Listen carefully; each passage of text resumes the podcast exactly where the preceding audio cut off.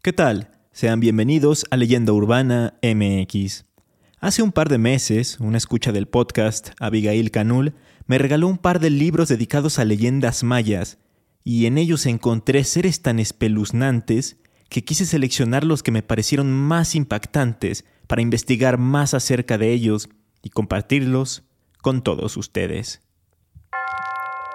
A través de los años, muchas leyendas urbanas, históricas y de terror le han dado la identidad cultural a México.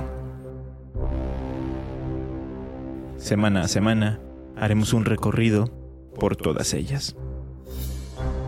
Esto es Leyenda Urbana MX con Ismael Méndez.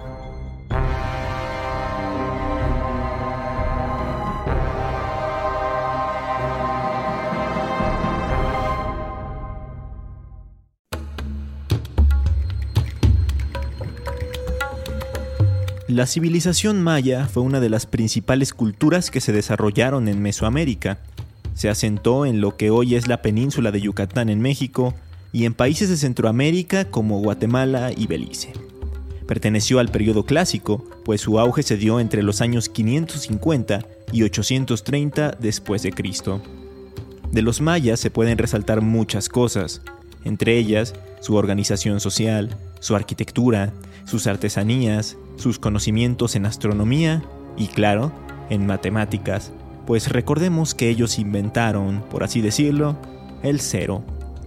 Pero una de las cosas más destacadas de los mayas y que nos sigue maravillando hasta el día de hoy es su mitología, ya que es una de las más ricas e importantes del México prehispánico. Está repleta de deidades, creencias, mitos y por supuesto seres sobrenaturales. Hoy quiero hacer una recopilación, una especie de collage mencionando algunos de estos últimos, los que me parecen más aterradores. Así que hablaré de una manera más breve de cada uno, para que así conozcamos a varios de ellos.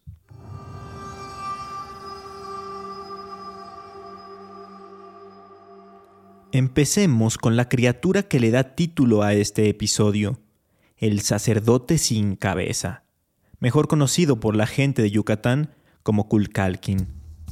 Los antiguos sacerdotes mayas eran personas muy respetadas y muy pero que muy sabias. Tenían conocimientos de distintas materias y representaban a la élite en la estructura social. Por aquella época se contaba una leyenda acerca de uno de estos sacerdotes que había muerto siendo decapitado y que, a raíz de eso, vagaba por los caminos en busca de su cabeza.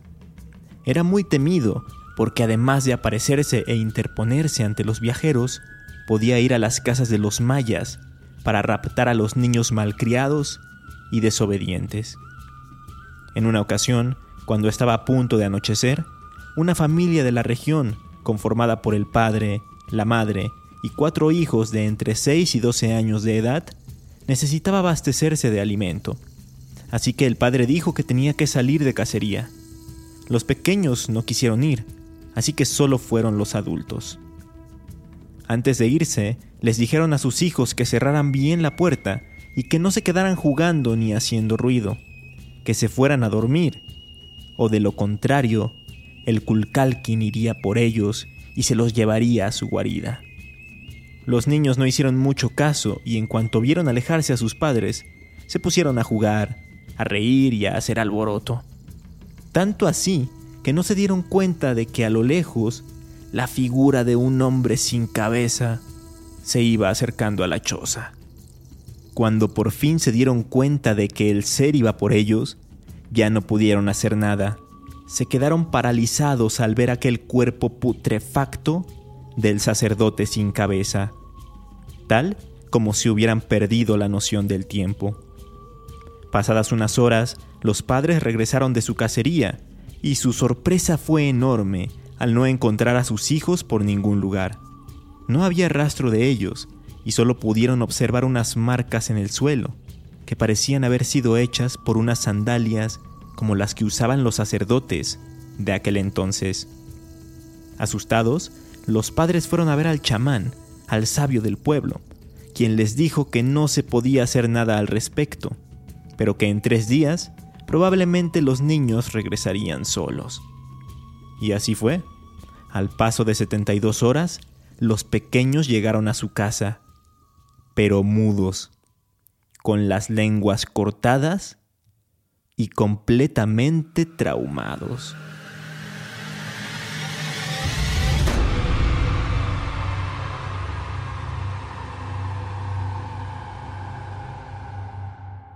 Los adultos también podían ser presa del Ekulkalkin. Según los relatos, en algunos pueblos mayas, cuando surgía alguna inconformidad y los habitantes protestaban o alteraban el orden, por las noches, en el horizonte aparecía la atemorizante e inconfundible figura de este sacerdote sin cabeza. Esa noche, los principales causantes de la protesta desaparecían para siempre, aunque en algunos casos regresaban, pero llegaban mudos y con las lenguas arrancadas de raíz. Se dice que el Kulkalkin, además de no tener cabeza, tiene los ojos en el pecho y camina como si fuera un ganso, extendiendo los brazos al andar. Con el paso del tiempo y tras la conquista, esta narración se fue modificando, y ahora es posible encontrarse versiones en las que el sacerdote es más bien uno católico, que viste las clásicas túnicas de los religiosos y que es posible verlo, sobre todo, en conventos abandonados.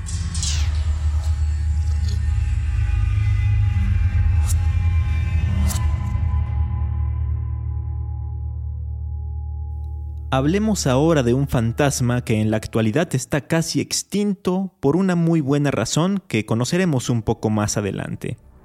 Era conocido como Walampach y causaba auténtico terror entre los habitantes de Yucatán, pues su aspecto era totalmente siniestro y sus intenciones aún peores. Comentan los desafortunados que en algún momento pudieron verlo que era un ser altísimo, tan alto como los árboles de la región, con brazos y piernas sumamente largos y con una cabeza horrorosa. Era de color negro y se aparecía por las noches, así que era muy complicado de ver. Además, siempre estaba en movimiento, acechando todo el tiempo. Es por eso que casi siempre agarraba por sorpresa a los que transitaban por los caminos más oscuros. Se piensa que se alimentaba de almas. Esperaba a que los viajeros se detuvieran en el camino para orinar o para fumar un cigarro y en ese momento los atrapaba con sus largos brazos. Los sabios de los pueblos también le temían y aconsejaban a las personas no echarse a correr en caso de que vieran al Gualampach, porque podrían resbalarse y morir por la caída. El Gualampach siempre llevaba consigo el alma de una persona, pero en el instante en que se apoderaba de otra persona, matándola, el alma anterior se liberaba. Algo que odiaba el Walampach era la luz, pero como en aquellos años la gente de los pueblos se iluminaba con velas, antorchas y lámparas de aceite o de cebo, les era muy difícil usarlas para defenderse. Sin embargo, todo esto cambió con la llegada de la electricidad. Las calles y caminos de los pueblos comenzaron a estar más iluminados y con ello, poco a poco el fantasma fue desapareciendo casi por completo. Y digo casi, porque todavía hay gente que recomienda no pasar por zonas muy oscuras o no acampar en ellas, porque es posible que el Walampacha aún exista y vaya en busca de su alma.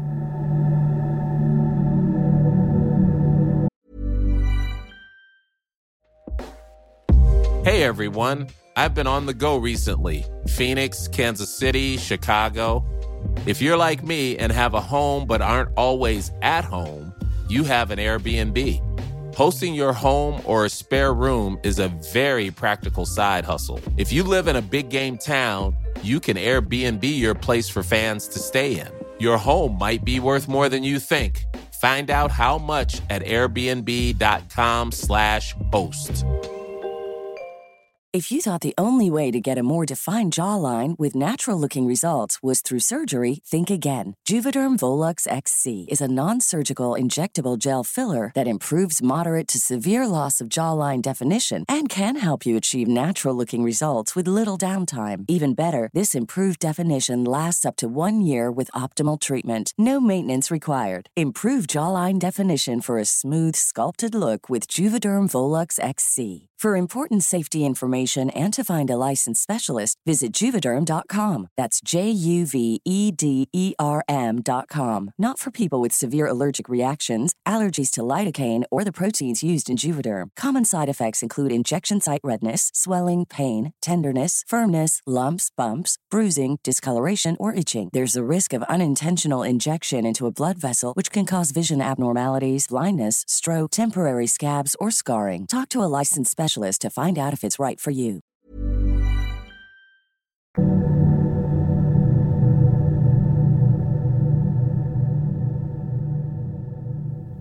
Los que me siguen desde hace tiempo saben que a mí me dan miedo los insectos. Tengo entomofobia. Entonces, si se me apareciera la criatura de la que les voy a hablar ahora, seguramente me daría un paro cardíaco o algo por el estilo. Se llama Ek Chapat, que significa Señor Escolopendra, y es un cien pies gigante, con literalmente 50 pares de pies, y por si fuera poco, siete cabezas. Este esperpento maligno tiene su guarida en lo más profundo e intrincado de las selvas. Se la vive esperando pacientemente a que alguien se aproxime a él para devorarlo, no sin antes proponerle un complicadísimo acertijo. En caso de que el caminante lo descifre, lo deja seguir con su camino y además le concede tres deseos. De lo contrario, si no logra resolverlo, es desollado y comido vivo por las siete cabezas del monstruo. ¿Esto no les recuerda a algo? Claro, a la esfinge del mito griego de Edipo. En él se cuenta que los habitantes de la ciudad de Tebas eran aterrorizados por un ser mitad mujer, mitad león y con alas, que un fatídico día se posó en la entrada de la ciudad. La esfinge impedía tanto la entrada como la salida de los habitantes de Tebas, ya que cualquiera que quisiera pasar por ahí debía resolver un acertijo que les proponía. Si no acertaban, la esfinge los mataba. Pero un buen día llegó Edipo y la esfinge, como a todos, le lanzó el acertijo. ¿Qué ser, provisto de una sola voz, camina primero de cuatro patas por la mañana? después sobre dos patas al mediodía y finalmente con tres patas al atardecer. Edipo contestó con seguridad que se trataba del hombre, pues cuando nace gatea, o sea que camina a cuatro patas. Cuando crece, camina erguido con los dos pies. Y cuando envejece, camina con tres, pues utiliza un bastón para apoyarse. Fue así como por fin alguien venció a la esfinge. Pero regresando con el Chapal, se dice que nunca nadie ha podido descifrar su acertijo, por lo que los antiguos caminos que utilizaban los mayas están repletos de huesos y calaveras humanas, pertenecientes a las víctimas de este ser. Solo existe una leyenda, casi como la de Edipo, en la que se narra que alguien sí pudo librarse del terrible insecto, logrando contestar correctamente el acertijo por lo que no fue devorado y obtuvo todo el conocimiento y los poderes de la criatura mítica. En algunas versiones de la leyenda de Lek Chapal se menciona que cuando duerme lo hace con los ojos abiertos y cuando está despierto está con los ojos cerrados. De esta forma puede confundir a sus presas. ¿Ustedes son buenos para los acertijos? ¿Creen que saldrían bien librados si se lo encontraran en sus vacaciones por Yucatán?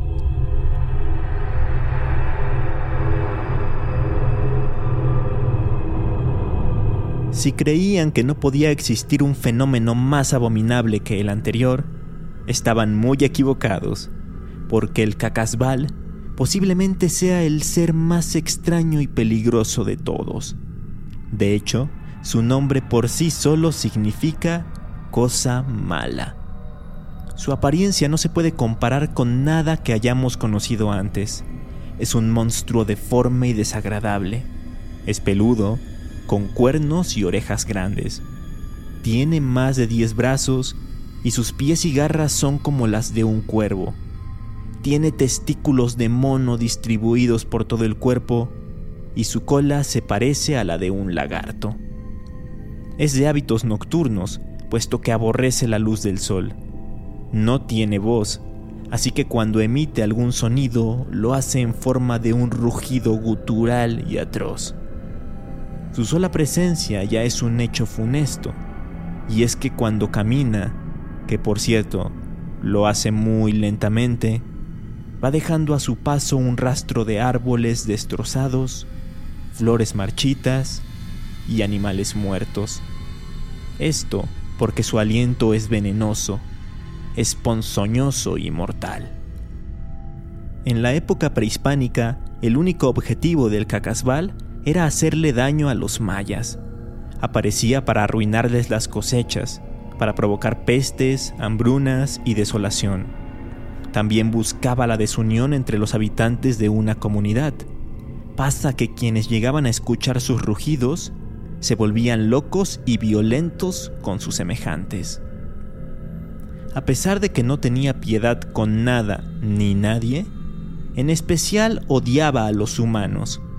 Se alimentaba de ellos. A los niños pequeños los envenenaba para después beberse su sangre, y a los hombres los capturaba y les destrozaba la carne con sus poderosos colmillos. Cuentan que era tan cruel que a veces, cuando devoraba a una persona, llevaba sus huesos hasta la puerta de su vivienda.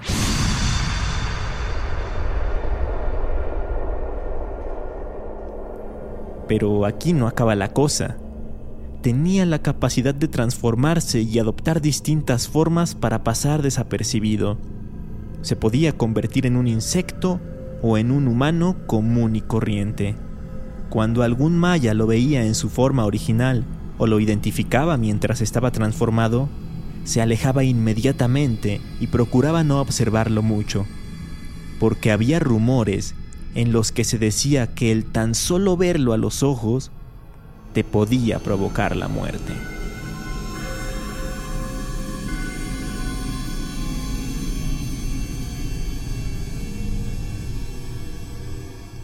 Cerramos con una leyenda muy breve. No hay mucha información que se pueda encontrar sobre ella, pero eso no importa, porque aún así me parece una de las más aterradoras de la lista. Me refiero a una pierna que ve, oye y chorrea sangre. Así como lo escucharon, se trata de una pierna amputada que tiene vida propia. Esta leyenda es exclusiva del pequeño pueblo de Ekmul, que está situado cerca de la ciudad de Mérida. Según los pobladores de dicho lugar, hay veces en las que se aparece una pierna humana, pero con ojos, nariz, boca y orejas. Vaya, es como una pierna con un rostro humano, una descripción que prácticamente parece sacada de una pesadilla.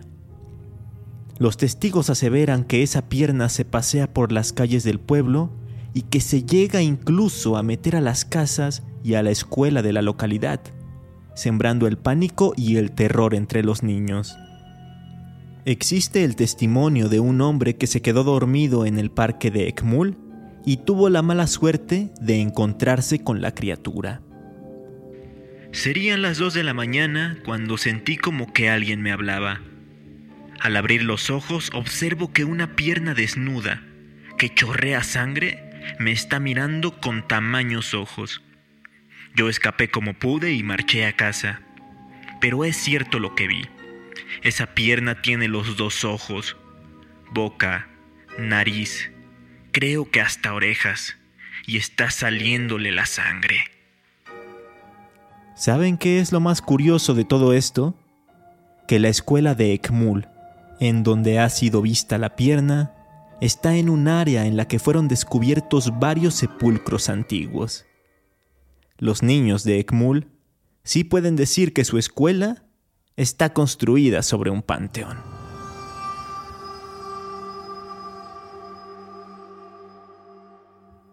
Hay más monstruos y seres sobrenaturales de la mitología maya y de otras culturas, pero antes de volver a abordar el tema, me gustaría que me dijeran si les gustó este formato de varias leyendas breves en un mismo episodio.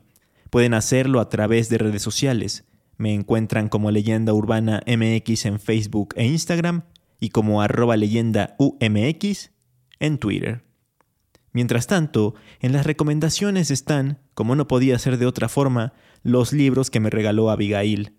El primero de ellos se llama Mitología Maya, Serpientes, Gigantes, Pájaros Mágicos y Dioses Mayas. Fue escrito por Roldán Peniche Barrera e ilustrado por Juan Ramón Chan Alvarado. El segundo está más enfocado a niños. Es un excelente material para que los pequeños de la casa se inicien con las leyendas de México. Se titula El Gran Libro de las Leyendas Mayas y está escrito por Will Rodríguez. Cada texto se acompaña con imágenes sumamente coloridas y atractivas hechas por distintos y talentosos ilustradores. Eso fue todo por hoy. No olviden calificar el podcast con 5 estrellas en Spotify, darle me gusta en YouTube y seguirme para que no se pierdan ningún episodio. Nos escuchamos muy pronto aquí, en Leyenda Urbana MX. Hasta entonces.